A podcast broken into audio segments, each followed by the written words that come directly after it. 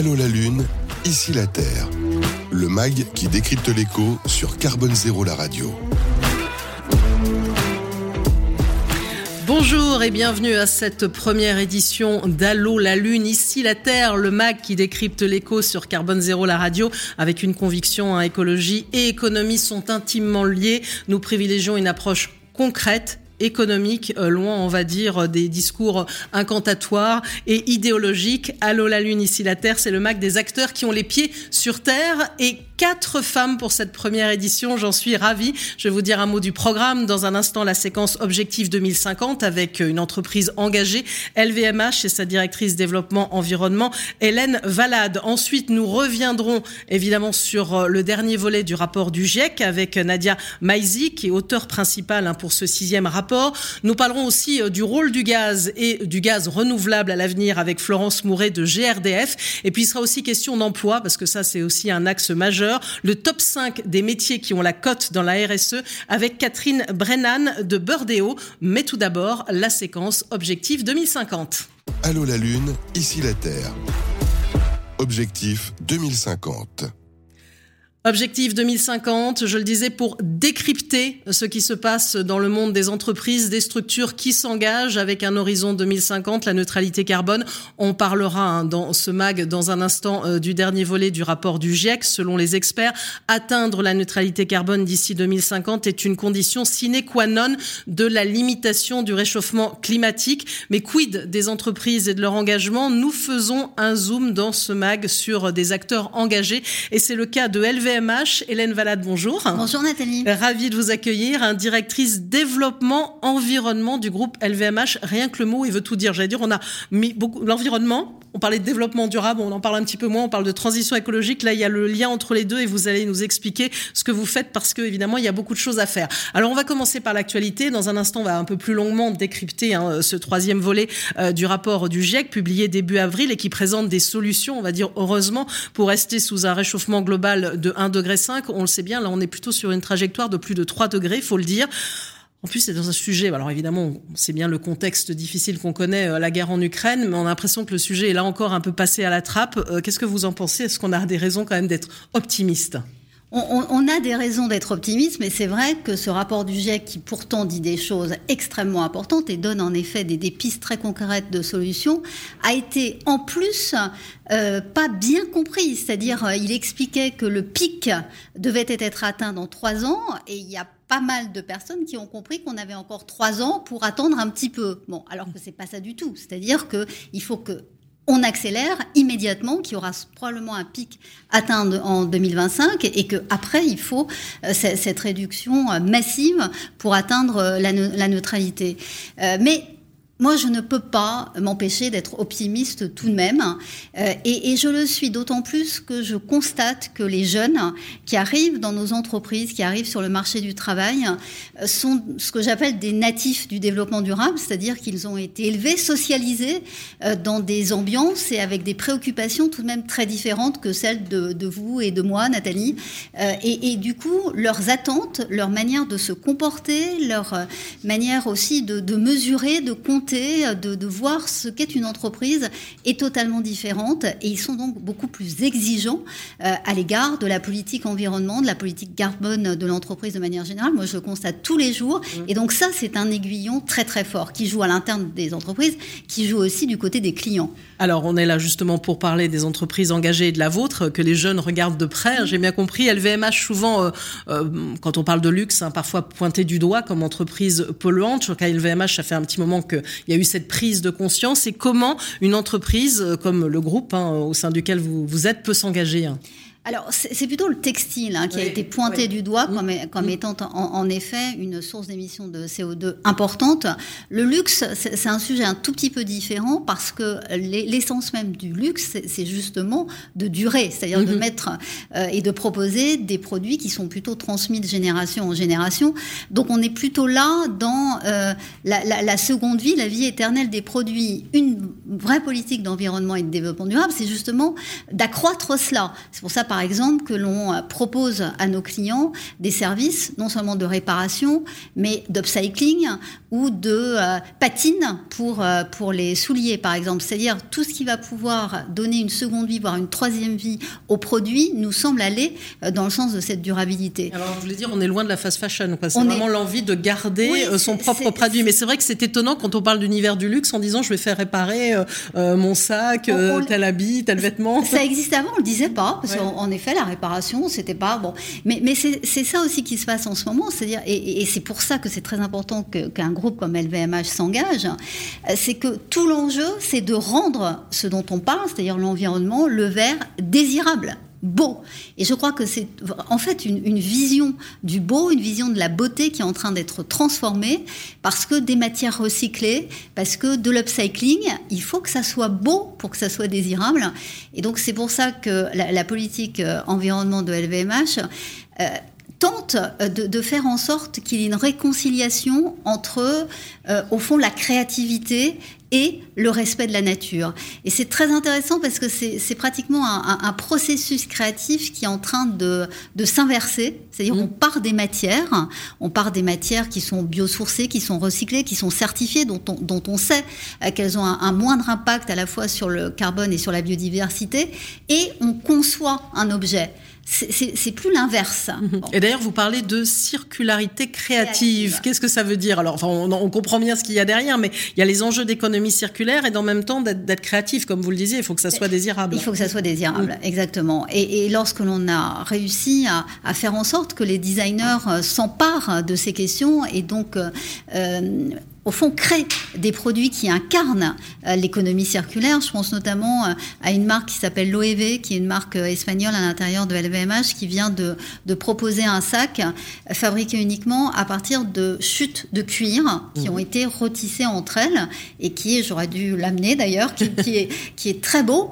il, est d'ailleurs en rupture de stock, mais il, est, voilà, il est fait à partir de chutes de cuir. Donc il a une empreinte à la fois de biodiversité et carbone bien inférieure à un, sac traditionnel.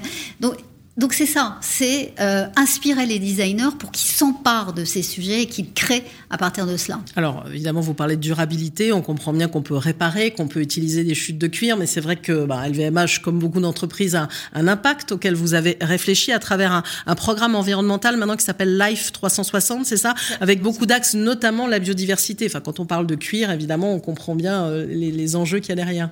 Oui, un, des enjeux en effet euh, vraiment clé et, et absolument crucial pour LVMH, c'est la biodiversité. Mhm. Et, euh, ce qu'il s'agit de, faire comprendre d'abord, c'est l'interdépendance totale qu'il y a entre nos produits et la biodiversité. Et ça va pas de soi. Mhm. Quand on regarde un vêtement, quand on regarde une paire de souliers, on pense pas automatiquement à, toute la chaîne euh, qui va jusqu'à la biodiversité derrière. Donc mhm. c'est ça vraiment l'enjeu majeur.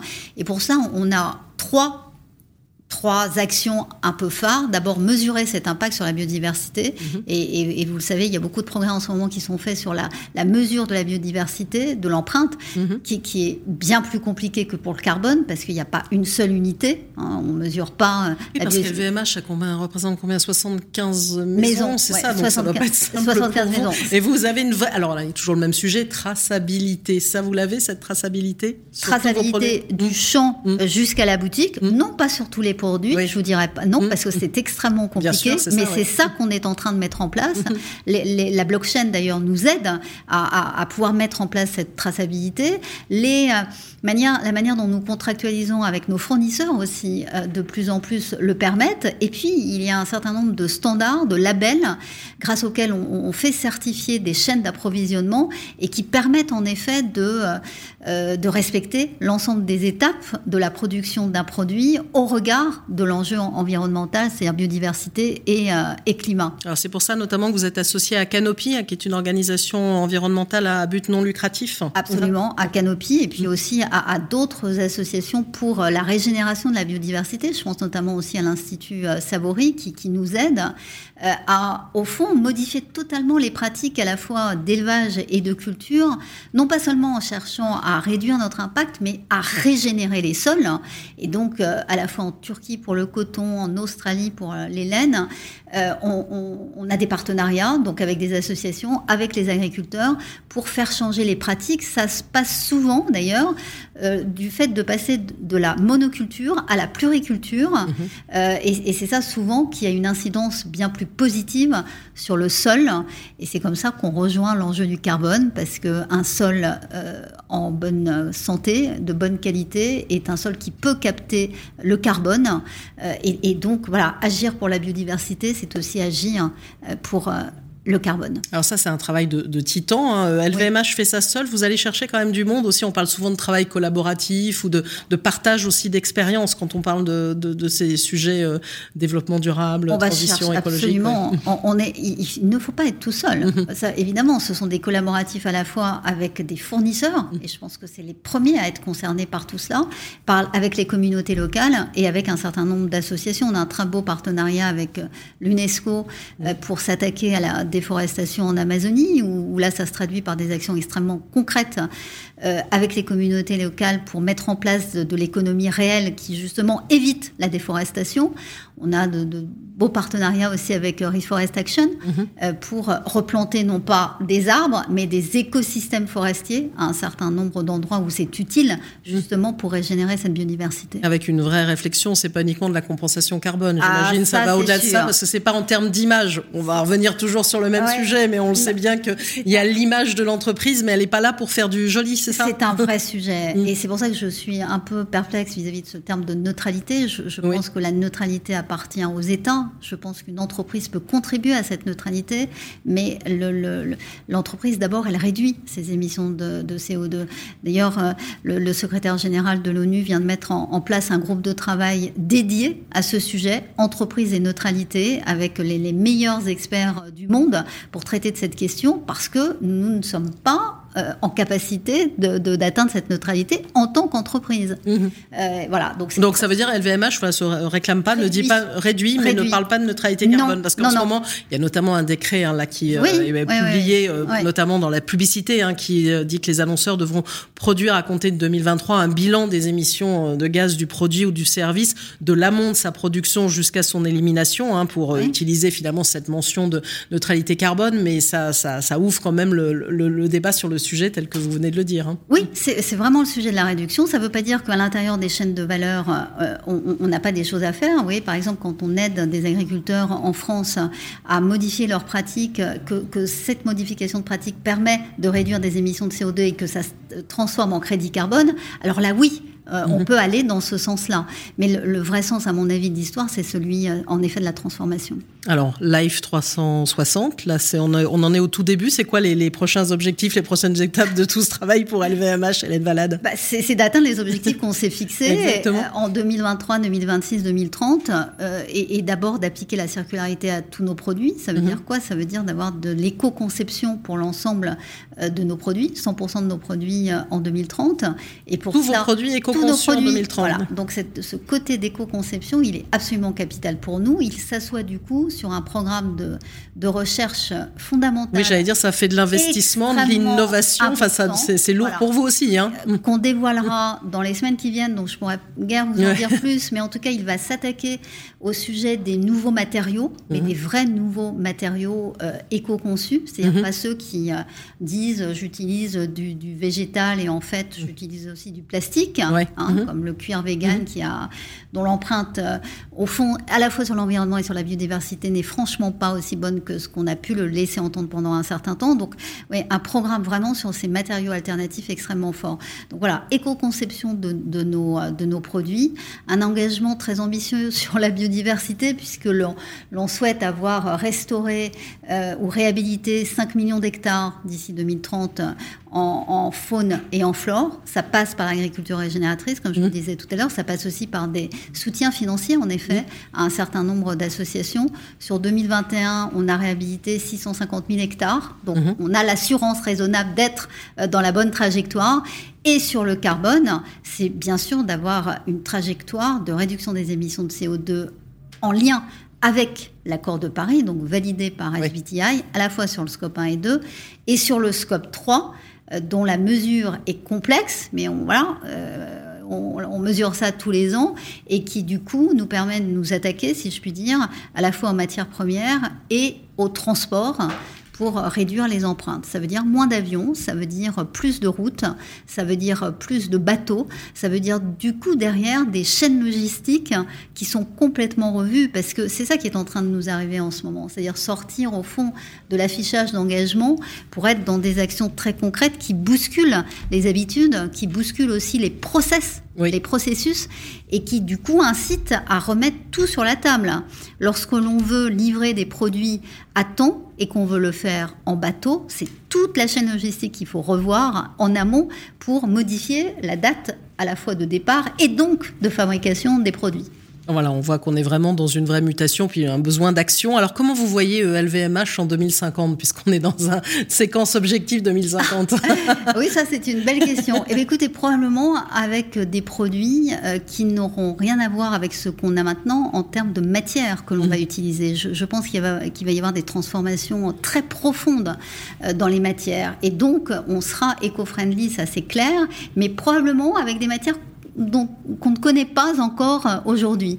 Euh, voilà. Et puis euh, avec les, beaux succès qu'on connaît aujourd'hui et qui, je pense, vont, perdurer dès lors que l'on est bien dans ces trajectoires de réduction du CO2 et, d'amélioration de l'empreinte sur la biodiversité. Ben, merci à vous pour l'inauguration, on va dire, de cette séquence objectif 2050 dans cette émission Allô la Lune, ici la Terre. Merci Hélène Valade, directrice développement environnement du groupe LVMH. On va se retrouver tout de suite hein, pour poursuivre euh, ce mag et parler notamment un peu plus en détail euh, du dernier volet du rapport du GIEC.